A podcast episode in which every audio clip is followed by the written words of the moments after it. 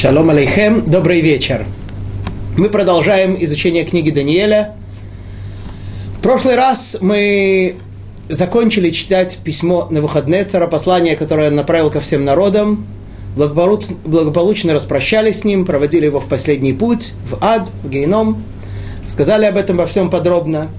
Все, закрыли эту тему. И теперь мы начинаем абсолютно новый рассказ – который произошел через несколько десятков лет после предыдущего, и в нем почти все люди новые. Итак, начинаем пятую главу. Первый стих. Белшацар Малка, Авад лехем рав, лерав реваноги, алаф, велакобель альфа гав, хамра шатей. Перевод. Царь Белшацар устроил великий пир для тысячи сановников своих – и перед глазами тысячи этой пил вино. Так, у нас появляется новый человек, царь Белшацар. Кто был этот человек? По одним мнениям, он был сыном Навуходнецара. Мы помним, что во время, когда Навуходнецар отсутствовал, то 7 лет, когда он бегал по горам по долам, то вместо него правил его старший сын Эвиль Меродах. И когда Навуходнецар вернулся, вместо благодарности своему сыну за то, что он э, не дал государству развалиться все это время, он его посадил на пожизненное заключение в тюрьму, и даже уже когда потом умер, его вынуждены были садовники убеждать, что на выходный царь умер действительно, и чтобы он э, посмел выйти из тюрьмы. И вот после этого на выходный царь, после этого э, правил Эвиль Мародах, а после него по одним мнениям, это был сын его Эвиля Меродаха, то есть внук Навуходнецера. По другим мнениям, это был его младший брат, сын Навуходнецера.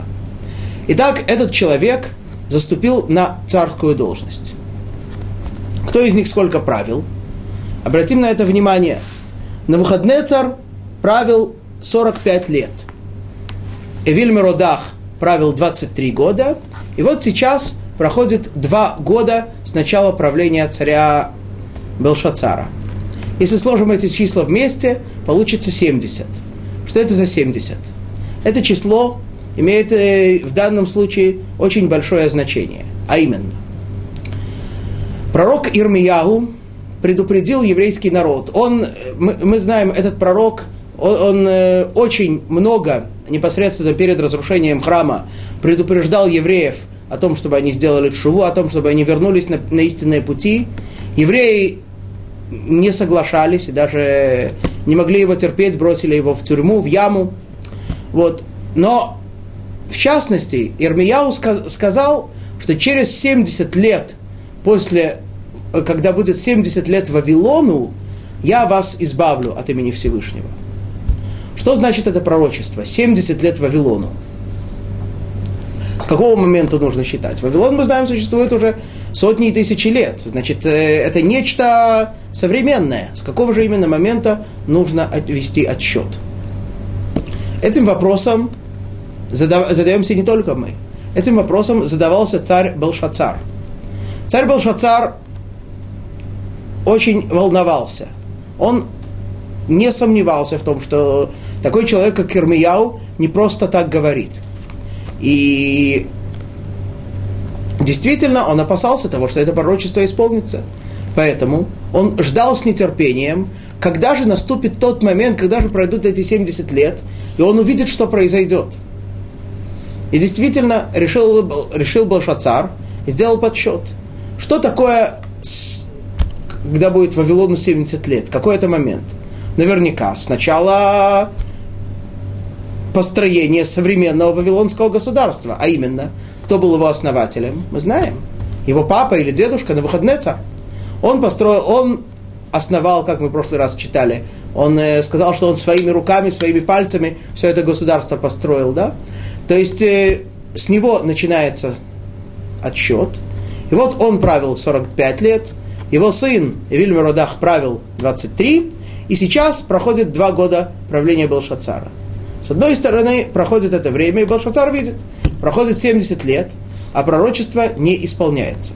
Более того, в то время, э, в то время Белшацар закончил, э, вел войну с царями Мидии, с э, Дарьявышем, Корешем, победил их. О, ну теперь, э, с одной стороны, так сказать, вроде бы, видимо, или евреи не заслужили, и что-то там с этим пророчеством не сработало, и оно не исполнилось. С другой стороны, он победил благодаря кому? Ну, естественно, благодаря своему идолу, благодаря своему божеству. так считает Белшацар, и поэтому устраивает огромный пир. Да, огромный пир.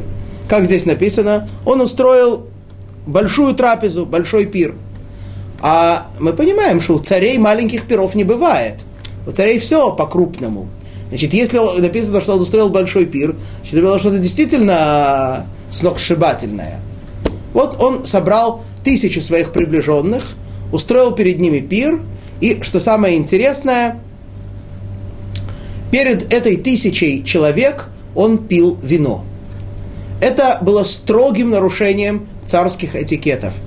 По, в соответствии с уставами царей, э, пить вино, это было нечто, дело очень такое личное, очень интимное.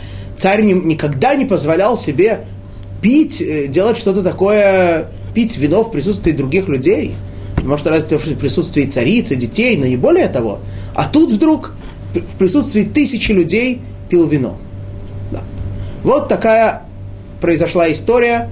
Белшацар устраивает огромный пир, пьет вино, ну, естественно, все тоже пьют, ну и когда пьют вино, то на определенном этапе напиваются. Но один момент, прежде чем мы пойдем дальше. Итак, Белшацар, новое имя, которое у нас появляется. Собственно говоря, не совсем новое. Помните, кого этим именем уже звали? С одной стороны, этим именем зовут одного из вавилонских идолов. С другой стороны, когда э, при руководитель двора на выходные цара Ашпиназ, помните в самом начале первой главы, дает имена отрокам, которых привели из еврейского народа, из Иуды, из еврейского народа, из Иудеи, то Даниэль именно получает это имя Белшацар. Да. Видимо, на выходные царь любит это очень имя, поэтому и, и его Бога так зовут, и его, так сказать, э, самого лучшего прорицателя так зовут, и своего сына он так назвал, или внука. Вот. Однако есть небольшая разница в написании имени этого человека, царя Балшацара, и тех имен, которые мы уже видели. Э, отметим эту разницу.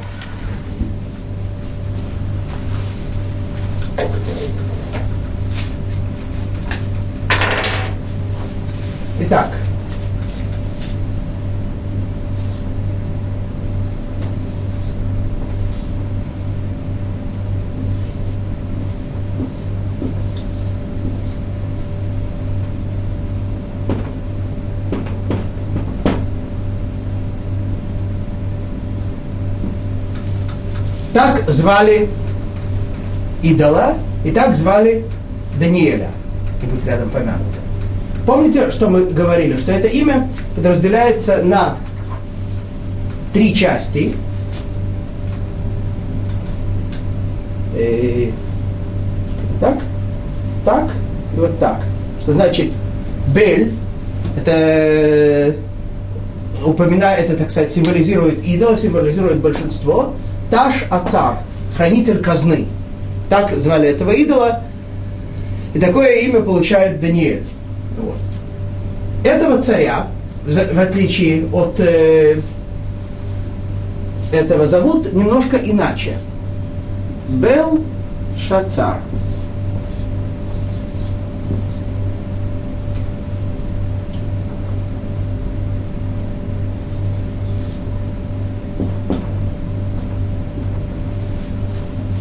Чем разница? Пропадает буква Т. Пометим ее особенно.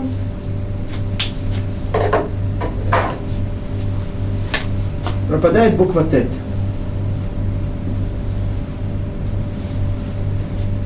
Хотя вроде бы это имя данное значит то же самое, тем не менее в Святой книге, в книге Даниэля, его имя упоминается без буквы Т, имя царя. Почему? Объясняют комментаторы, что это имя происходит от двух слов. Балаш Ацар. Вот так вот оно подразделяется. Балаш, на современном иврите это значит детектив. То есть человек, который что-то выискивает, что-то выясняет, что-то ищет. Ацар, это слово оцар, сокровищница. То есть получает царь этот имя по своему действию. Он искал, он ковырялся в сокровищнице. О чем идет речь? Сейчас увидим. Другое объяснение, что это имя вроде бы соответствует предыдущему, однако в нем выпадает буква Тет. Что такое буква Тет?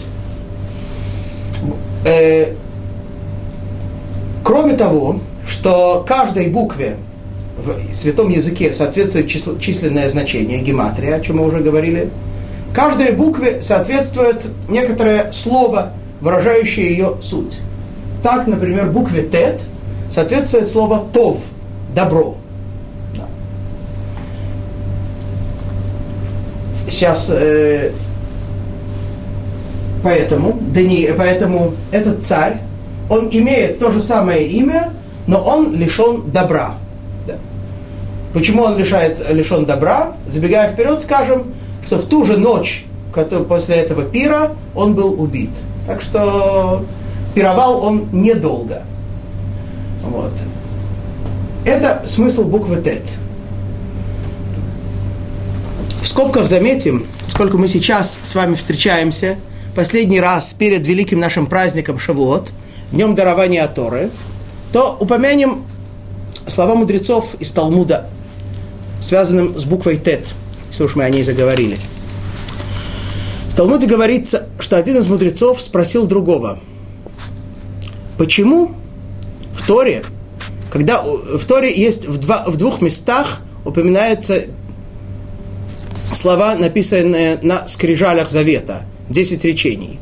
Один раз в, во второй книге, в книге Шмот, там, где идет рассказ о даровании Торы. Другой раз в последней книге, пятой книге Дворим, где Муше Рабейну пересказывает евреям события прошлого поколения. Вот. В, обе, в обоих этих местах написаны эти 10 речений, но с небольшими отличиями. Так вот, спросил мудрец, почему в первых десяти речениях не, нет добра, а во вторых десяти речениях есть добра, есть добро. Что это значит?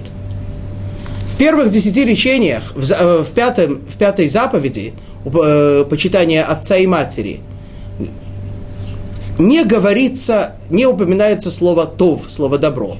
Во-вторых, говорится, э, почитай отца и мать своего, э, отца своего и мать свою, чтобы было хорошо тебе и чтобы продлились дни твои. Эта фраза, чтобы было хорошо тебе, леман и тавлеха, не упоминается в первых десяти речениях. Так спросил один мудрец другого.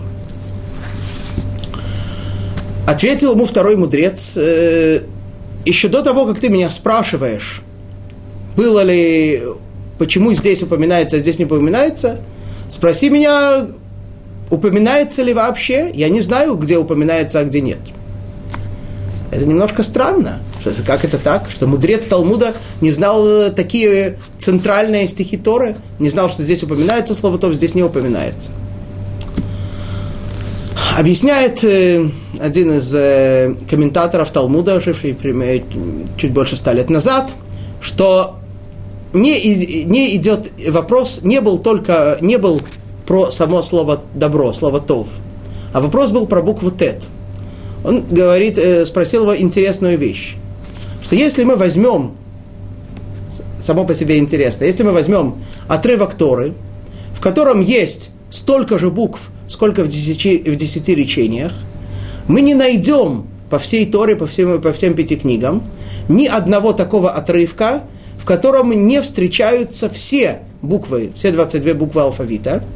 Единственное место – это вот эти 10 речений, и единственная буква, которая в них не встречается, это буква Тет, буква Тов. В первых 10 речениях она не встречается.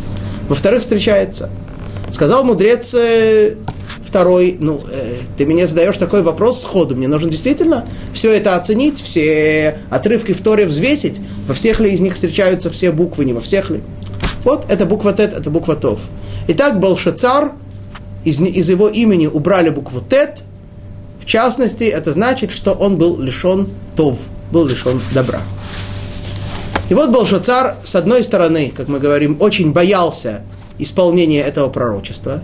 С другой стороны, когда увидел, что пророчество, на его взгляд, не исполнилось, к тому же он всех победил, ну, понятно, что теперь он может спать спокойно, может дышать спокойно и воздавать благодарность своему идолу. Он теперь сильнее всех. Сильнее идолов тех, кого он победил, и, на его взгляд, сильнее самого Творца. Ведь от имени Творца что-то сказали, не сбылось. А его идол, пожалуйста, всех громит. Что же было дальше? Второй стих. Был шацар Амар, битаим хамра, ляйта леманей дагва векаспа, ди анфек навхаднецар авуи минхейхала ди бирушлем, вейштун бегон малка, врав реванохи, шегглате, велехейнате.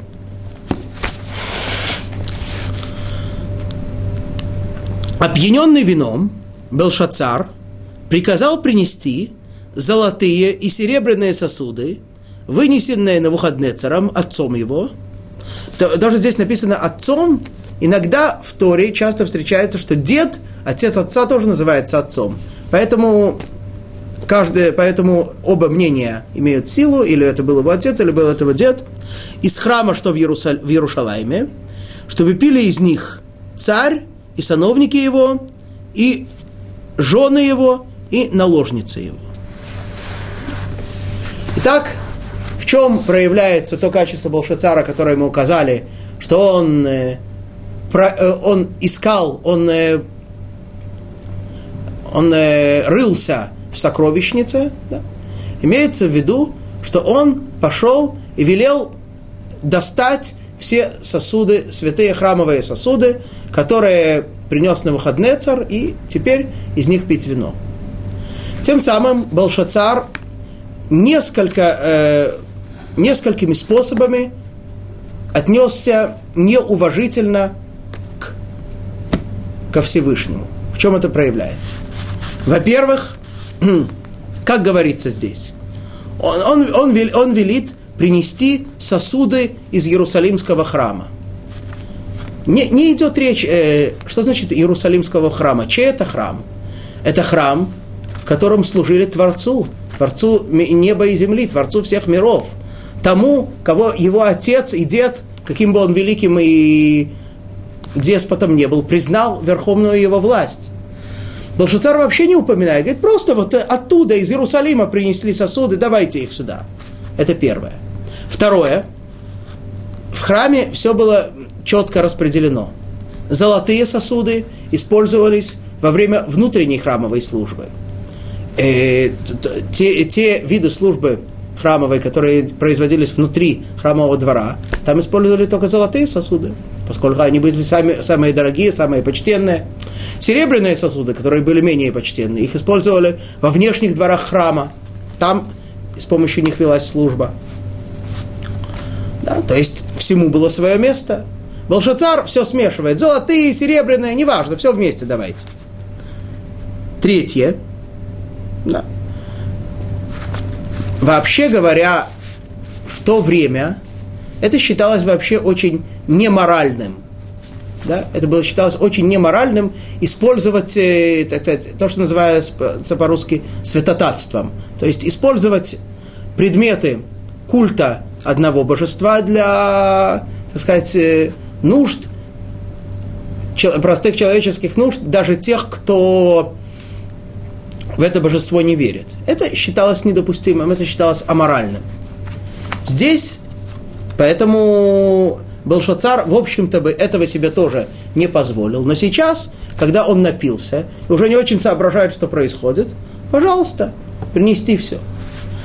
С одной стороны, не очень соображает. С другой стороны, мы знаем, что вино и вообще алкоголь, это, сказать, затумня, затуманивая человеку разум, открывает его истинную сущность. Поэтому, хотя он очень-очень хотел, когда же можно будет вот так вот пренебречь всем этим, вот так вот будет это использовать такой, вот так вот опозорить все это, что у него есть, все это святое. Но он боялся, все-таки знал, что с тем Богом э, слишком э, против него бунтовать не стоит. Вот. Его папа ему рассказывал, это папа, это дедушка, неважно. Да. Поэтому он этого очень хотел, очень ждал, но боялся. А теперь вроде бы все в его сторону, вроде бы все ради него, благодаря ему, вроде бы все так идет хорошо, и да и вино делает свое, теперь он это приносит. Далее, что, что еще было недопустимым. Такие застолья, которые устраивались э, у царя с сановниками, это было сугубо мужское застолье. На нем никогда не присутствовали женщины. Ну, понятно. Велись чисто мужские разговоры. Иногда, так сказать, э, обсуждались военные тайны. Иногда мужчины позволяли себе там и погрубее выразиться или что-то в этом роде. Понятно, что женщинам было недопустимо находиться. Здесь присутствуют, мы видим, жены его и наложница его. Кстати, хочу обратить э, ваше внимание, что в оригинале здесь не написано слово «жены», да, э, как, как, это, как это звучит на арамейском языке, а написано такое слово, которое я, я не знаю, как его перевести на русский язык точно, но оно значит, что идет речь об, прошу прощения, объектах удовлетворения личных потребностей. Так относился Балшацар к своим женам. Да, вот об этом, об этом здесь и идет речь. Да, вот так он пренебрег, просто попросил привезти всякую посуду из Иерусалима, и все пили и напивались. Хочу обратить ваше внимание на очень важный закон. Интересно знать, нам кажется, что, собственно говоря, он этим самым нарушил. Он взял храмовую посуду. Храмовая посуда обладает святостью.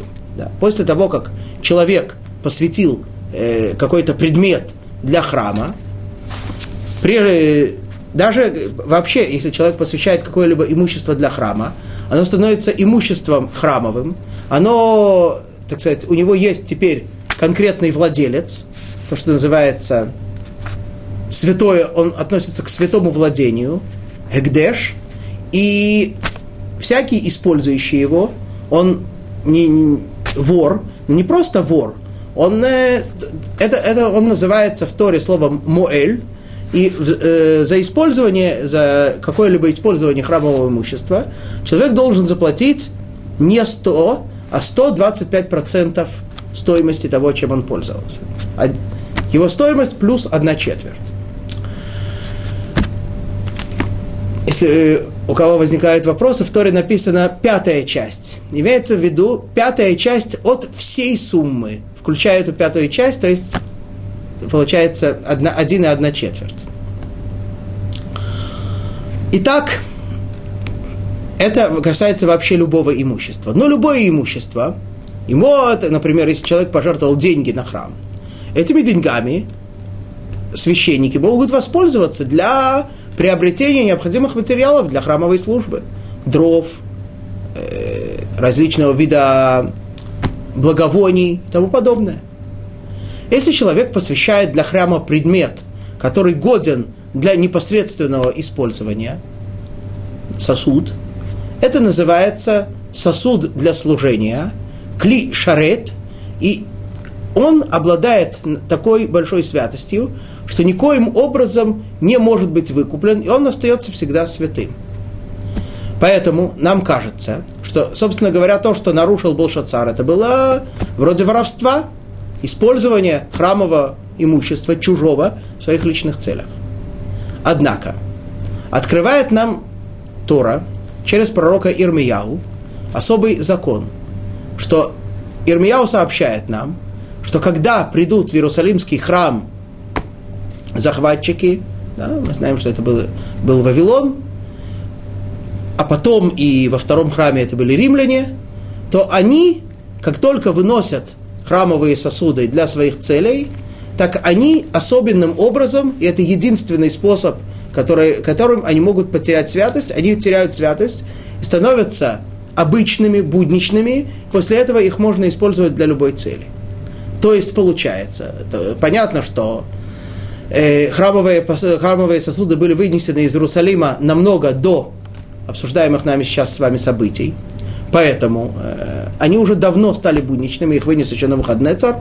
И поэтому не было никакой, строго говоря, никакой проблемы с точки зрения закона еврейского, с точки зрения Аллахи, их было использовать. Точно, то, точно так же было и в отношении тех событий, которые произойдут чуть позже, описанные в книге Эстер, когда еврейский народ, в числе всех остальных, приходит на пир, устроенный Теремахашверошем. Там тоже использовались храмовые сосуды. Однако, и опять-таки, почему э, не было, строго говоря, запрета на их использование. Да? Точно так же, как, не, строго говоря, нет запрета на их использование Белшицаром и его сановниками, также и для евреев не было запрета. Тем не менее, Талмуд и сейчас мы увидим, что и в книге Даниэля очень строго осуждают тех, кто их использует. Почему? Несмотря на то, что их использовать можно, но будь человеком. Еще до того, как ты начинаешь продумывать, что можно, а что нельзя, будь человеком, подумай, ведь эти сосуды использовались для служения Творцу неба и земли, для служения тому, благодаря кому ты живешь каждую секунду своей жизни. И ты можешь настолько пренебрегать этим. Даже если это можно, но ты можешь себе это позволить. Однако, что сделаешь? Волшацар, его сердце было глухим, и он э, велел принести и все это использовать. И что же происходит дальше? Третий стих. Бедайн, хайтию маней дахва, ди ханпику мин хейхала, дивей телага ди бирушлем, ואישתיו בהון מלכה ורברבנוהי шеглате ульхейнате. Тогда принесли золотые сосуды, которые были взяты из дворца Дома Божьего, что в Иерусалиме, что в Иерушалайме, и пили из них царь и сановники его, жены его и наложницы его. Те, кто нес сосуды, в отличие от царя, они все-таки боялись. Они, видите, здесь написано из Дома Божьего. Они осознавали, что это не просто посуда из э, старого Иерусалима, которая была вывезена оттуда несколько десятков лет назад. Они понимали, что идет речь о сосудах для, э, для служения Всевышнему. Другое дело, что они считали все – да, действительно, тогда их Бог был сильнее, а сейчас э, наши идолы, так сказать, берут верх. Поэтому, тем не менее, они принесли. И также мы видим небольшую разницу в том, что э, Балшацар велел принести и золотую, и серебряную посуду. Они почему-то принесли только золотую, серебряную не принесли. Видимо, решили, что все-таки тоже чувствовали некоторое уважение. И хотя взяли именно самую дорогую, самую, так сказать, для почитания своего царя и своих идолов, тем не менее, все-таки не хотели делать какую-то смесь. Наоборот, принесли только золотую, сосуд, золотую, золотую посуду. Дальше, четвертый стих. Иштию хамра, вешабаху лелахей дахава, векаспа, нхаша, фарзела, аа, веавна. Они пили вино, да, и славили богов из золота, серебра, меди, железа, дерева и камня. Знаете, какой список длинный. В наше бы время, наверное, добавили еще там плексиглаз, пластмассу, картон, папье-маше. Да? В общем, э, еще дополнительное пренебрежение храмовыми сосудами, то есть пренебрежение по отношению к Творцу – Мало того, что использовали эти сосуды для того, чтобы пить вино, да еще в такой смешанной, в такой компании буйной. Мало того, они, после того, как они пили вино, они воспевали, пели всякие песни, да, и пели, играли, плясали в честь своих богов. Чем здесь э, в книге Даниэля, как мы видим, дается длинный список материалов, из которых были сделаны эти божества. То есть э, ни один материал не остался чистым. Да? Все, любой материал, что, из чего можно сделать идола, делали идола. Нам Тора говорит, что все, что в мире есть, все, что, да, все, что создано в мире, все, что существует, нужно находить способы использовать его для службы Всевышнего, да, Всевышнему. Все материалы, все предметы, все свойства, все качества, все идеи, все чувства, все человек должен использовать службы Творцу. Это все святое, это все может быть использовано для службы Творцу. Вообще говоря, человек должен иногда думать так, что Всевышний создал мир, и весь мир предназначен для увеличения славы Творца, ибо, это, ибо увеличение славы Творца, благодарность Творцу – это истинное добро для человека. Человек должен все использовать в святых целях. То есть весь мир, как будто один большой храм. И все, что в этом мире, это все святое. Всем этим нужно служить Творцу. Если человек использует это для какой-то цели противоположной службы Творцу, то тем самым он как будто ворует храмовое имущество. Если человек так будет задумываться, да? причем это касается не только осязаемых материальных предметов, это касается и чувств человека, и мыслей. Да? Всевышний дает человеку мозг для того, чтобы думать, размышлять. О чем человек думает? Если он думает о хороших делах, как э, продвинуться дальше, как приблизиться к Творцу, как уподобиться Творцу, как делать добро, как э, увеличивать благо в мире, тогда человек этим э, использует вот этот святой сосуд, названный мозгом, для службы Творцу. А если человек думает, как бы, э, как бы согрешить, как бы украсть, как бы навредить, ну, тогда он украл этот мозг из храма, который создал Творец из мира. Стоит иногда время от времени так думать. Это благотворно влияет на человека. Итак, а здесь вот мы видим, что все инструменты, все материалы были использованы для идолов. Вот так они пили, напились. Вроде бы все было вот так вот, все, все идет именно так. И тут происходит нечто необычное. Пятый стих. Башата, Нфака эцбеан дияд энаш, векатван лакобель неврешта, альгира дикталь хейхала, дималка умалка хазей пас еда дикатва. В это время появились пальцы руки человеческой и стали писать против светильника на выбеленной мелом стене царского дворца. И увидел царь кисть руки, которая писала. Ну, на первый взгляд, то, что может нам всем показаться, когда в большой компании сидят и пьют, и поют, и больше пьют, чем больше выпивают, чем закусывают, то может не только это привидеться. Однако почему-то все поняли, что это не просто пьяная галлюцинация. В этом есть что-то более серьезное. А именно. Итак, они увидели пальцы человеческой руки.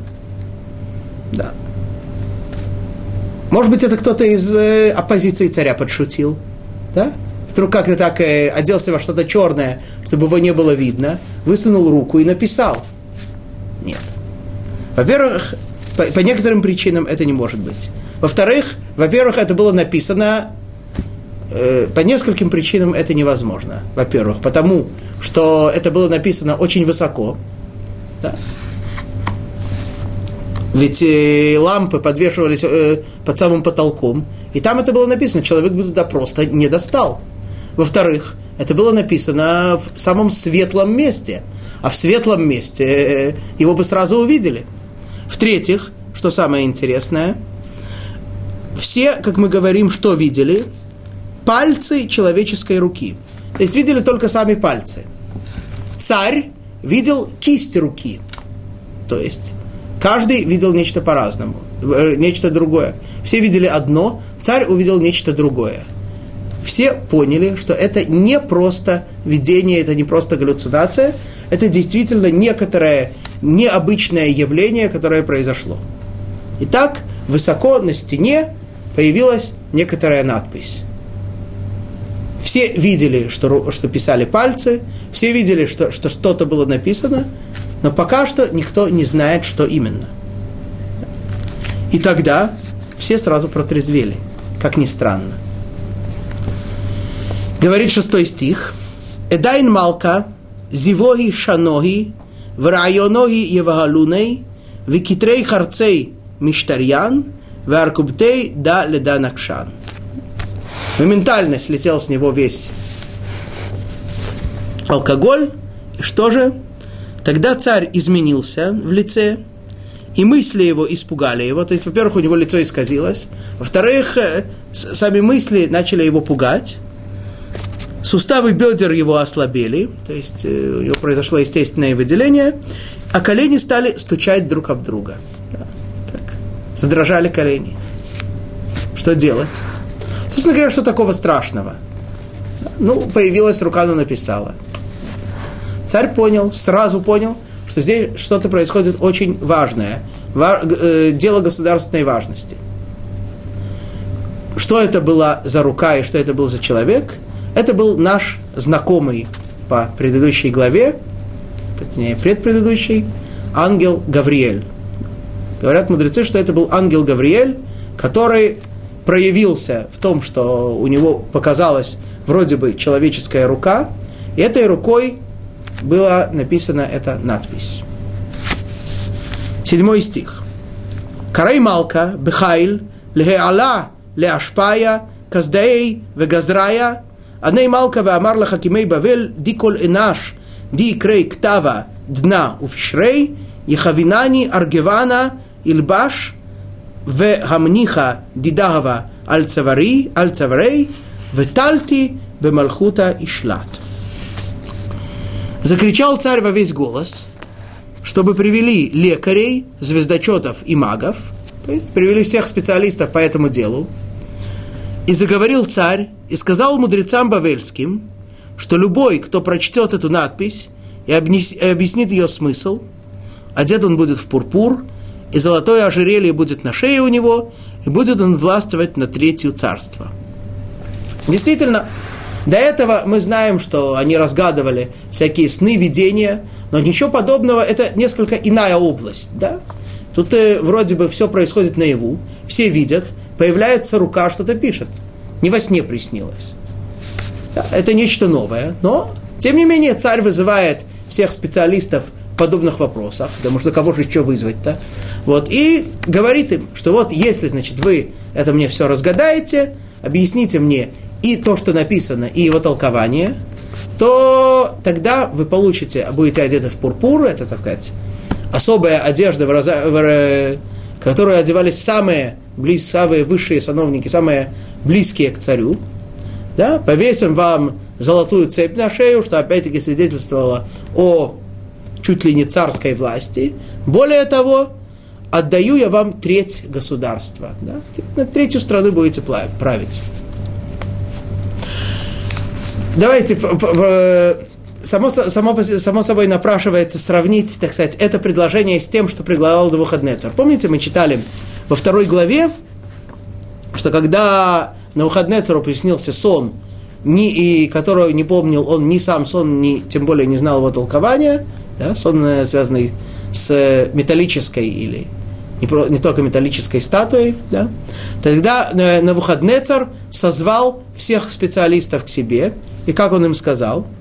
Он сказал очень просто, что если, значит, он э, начал разговор с отрицательной стороны, что если вы не разгадаете, ребята, знаете, что с вами будет? Вы станете, так сказать, грудой костей, ваши дома превратятся в мусор. А если разгадаете, то я там вам дам хорошие подарки, почет, да, все. То есть э, мы видим, что теперь правление в государстве совсем иное, чем раньше. Да? Но Выходнецер, э, хотя и напугался, он э, всем ясно говорит, ребята, не разгадаете, все, я, так сказать, у меня разговор простой, да? И действительно мы помним с вами, что когда ему сон не разгадали, да еще его подкололи тем, что ты сам разрушил храм, и в результате этого такие сны разгадать никто не может, то он и велел действительно всех порубать. Да, и, поэтому, и чуть ли Даниэля и его друзей не убили в результате этого. Да? Вот. А здесь Белшицар вообще сразу, так сказать, что, то, что он говорит, это он предлагает конкретные, не вообще просто дорогие подарки, славы, нет.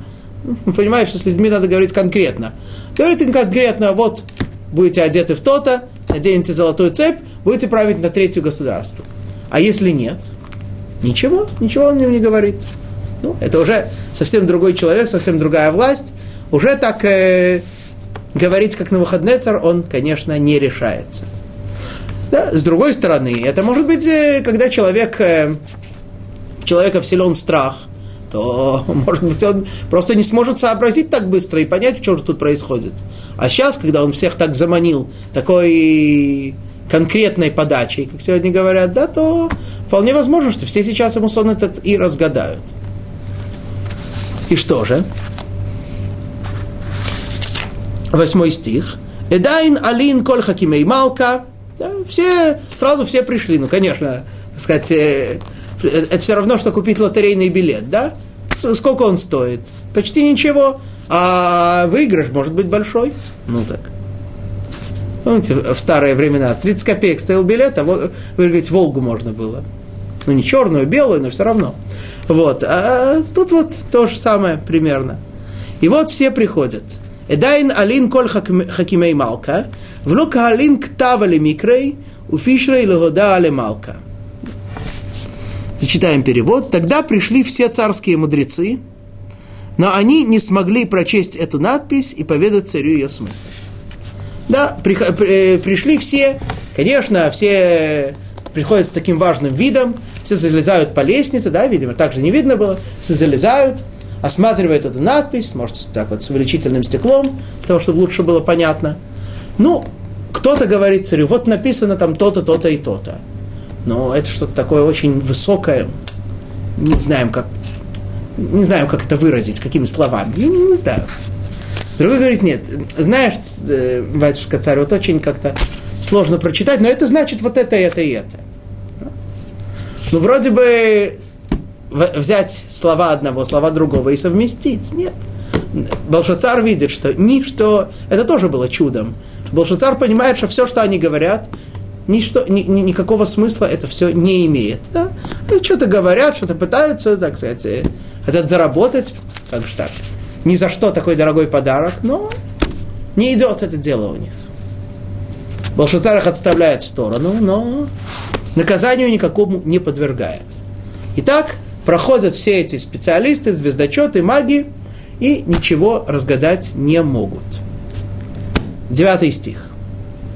Эдайн Малка Белшацар Саги Мидбагаль Везивои Шаньян Алохи Враврагаваноги Миштабшин. Тогда царь Белшацар очень перепугался и изменился в лице, а сановники его растерялись. Белшацар перепугался.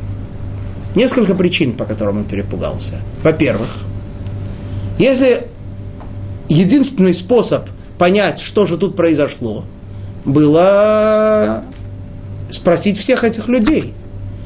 Так как никто ему это не сказал, то царь испугался от того, что он отчаялся понять смысл этого.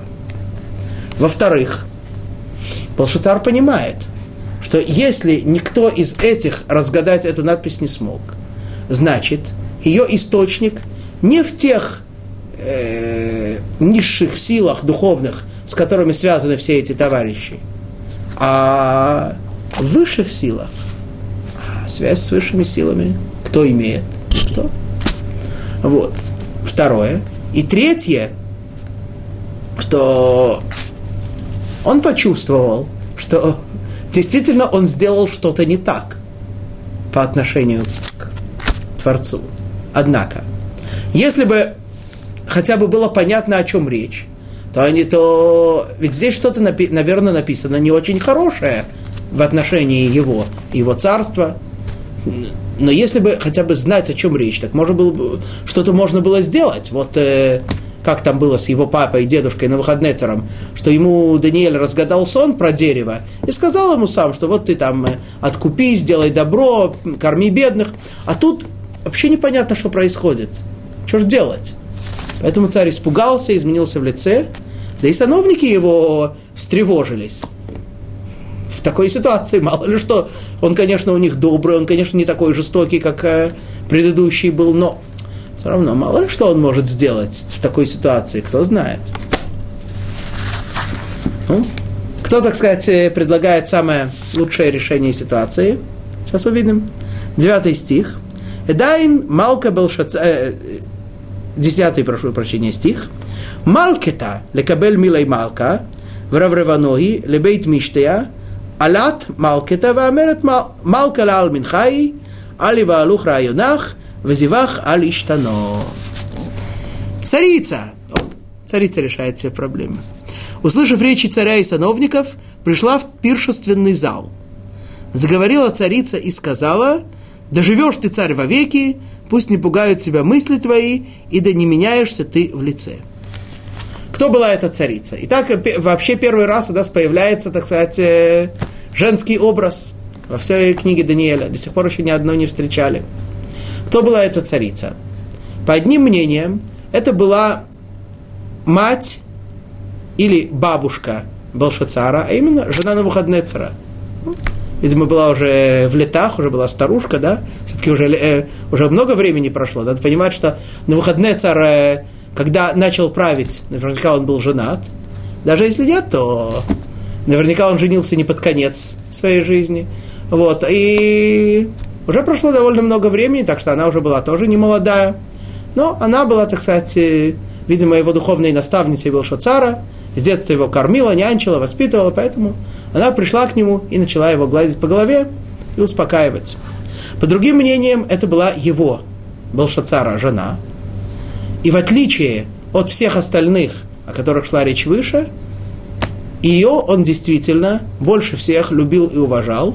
И уважение к жене выражалось тем, что он, э, что она не показывалась перед всеми, она находилась во дворце и не представала перед широкой публикой. Да. Это несколько против, противоречит современному понятию, когда кажется, что уважение к женщине выражается тем, что она должна максимально показать себя максимальному числу людей. Нет. Суть женщины – это скромность, это суть женщины основная не внешняя, а внутренняя.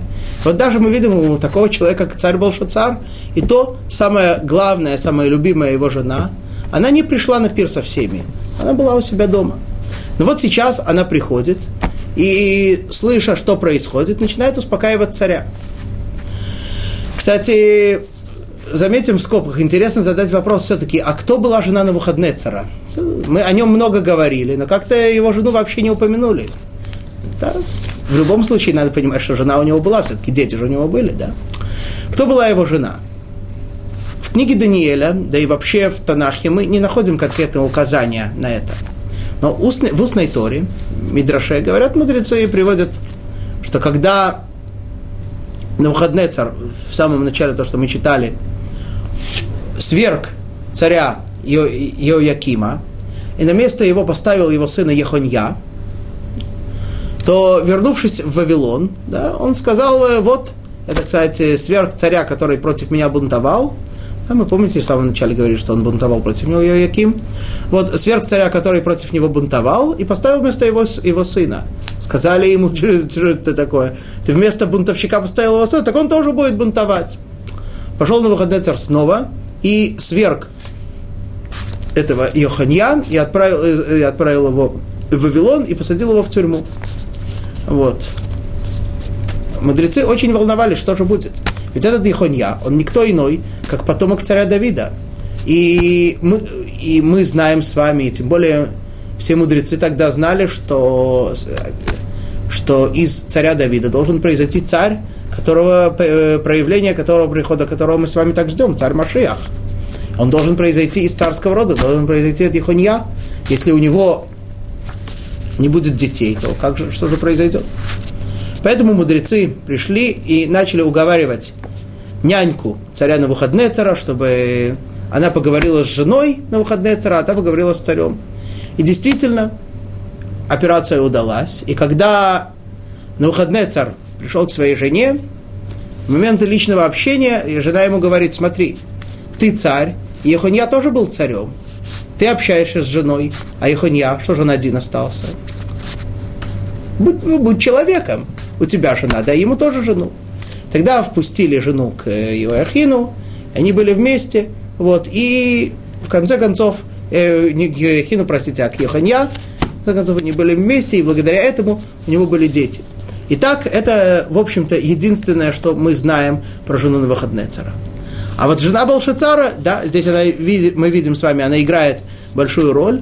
Она приходит и начинает царя успокаивать, говорит, не волнуйся, ты тебе кажется, что ты, так сказать, что-то опасное. Нет, ты будешь очень долго жить, и пусть тебя не пугают все эти идеи.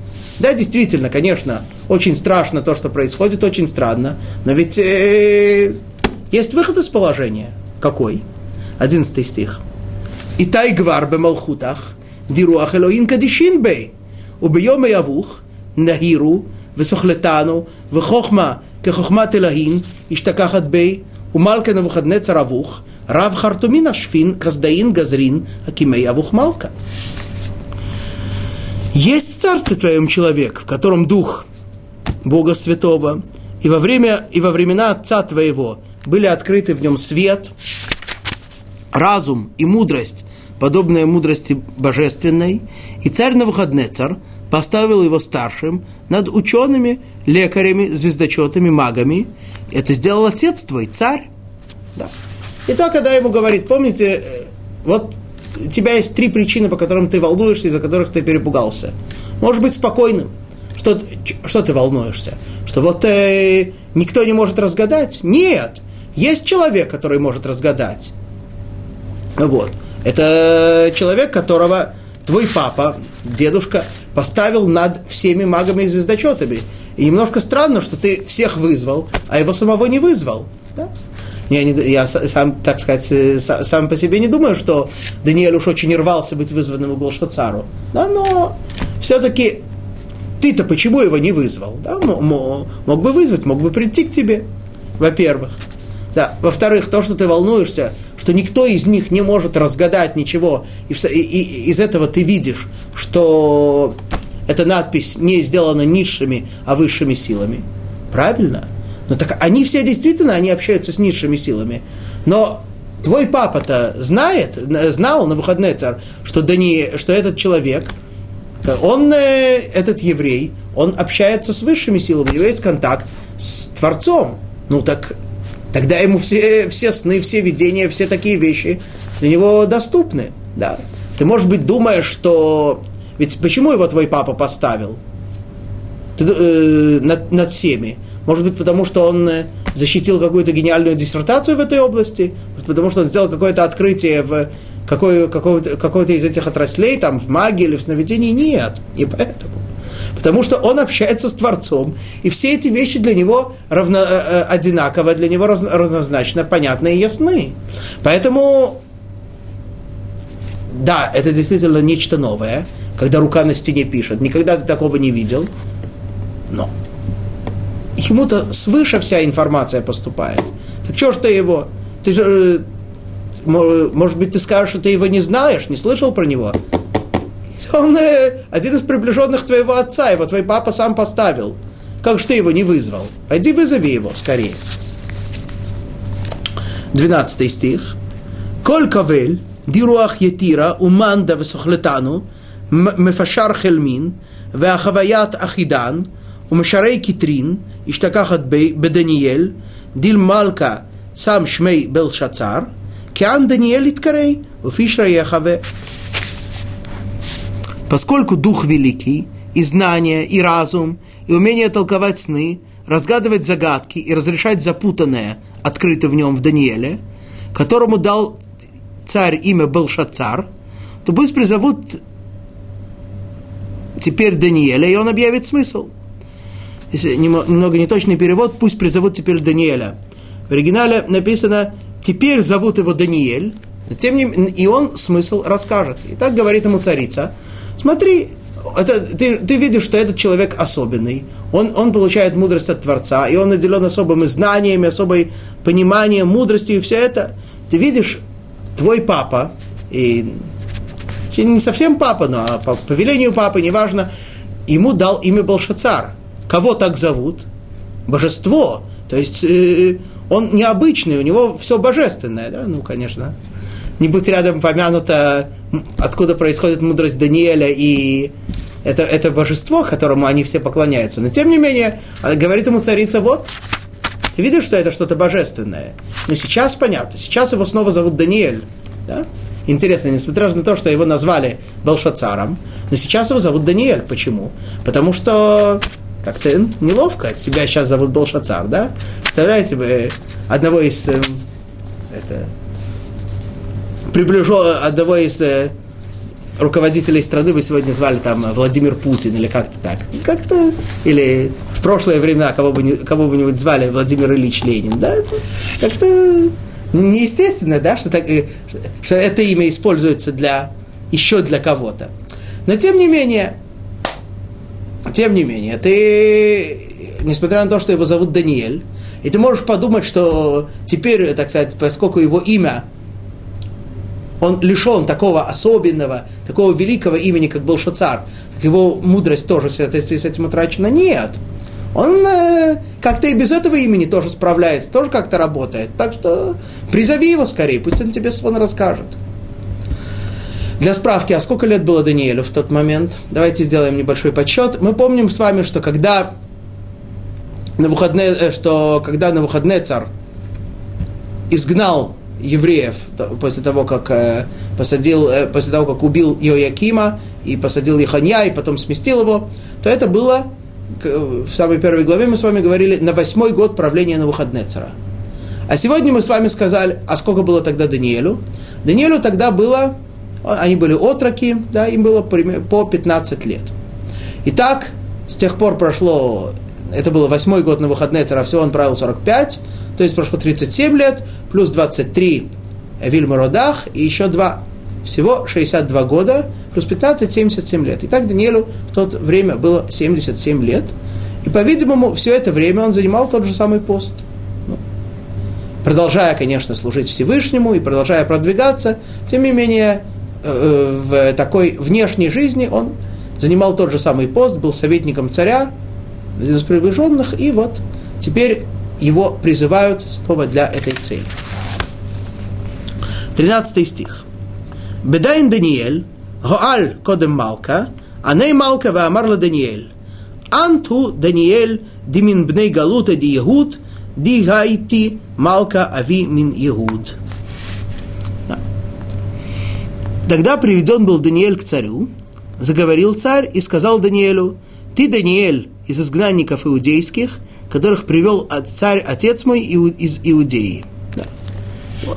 Он признает, что это Даниэль, он пришел из евреев, и теперь говорит он ему так. 4, 14 э, стих. Вешимэйт Аллах, ди руах элахин бах, венахиру, везахлетану, вехохма етира, иштакахат бах. Слышал я о тебе, что в тебе есть и Дух Божий, и свет, и разум, и мудрость.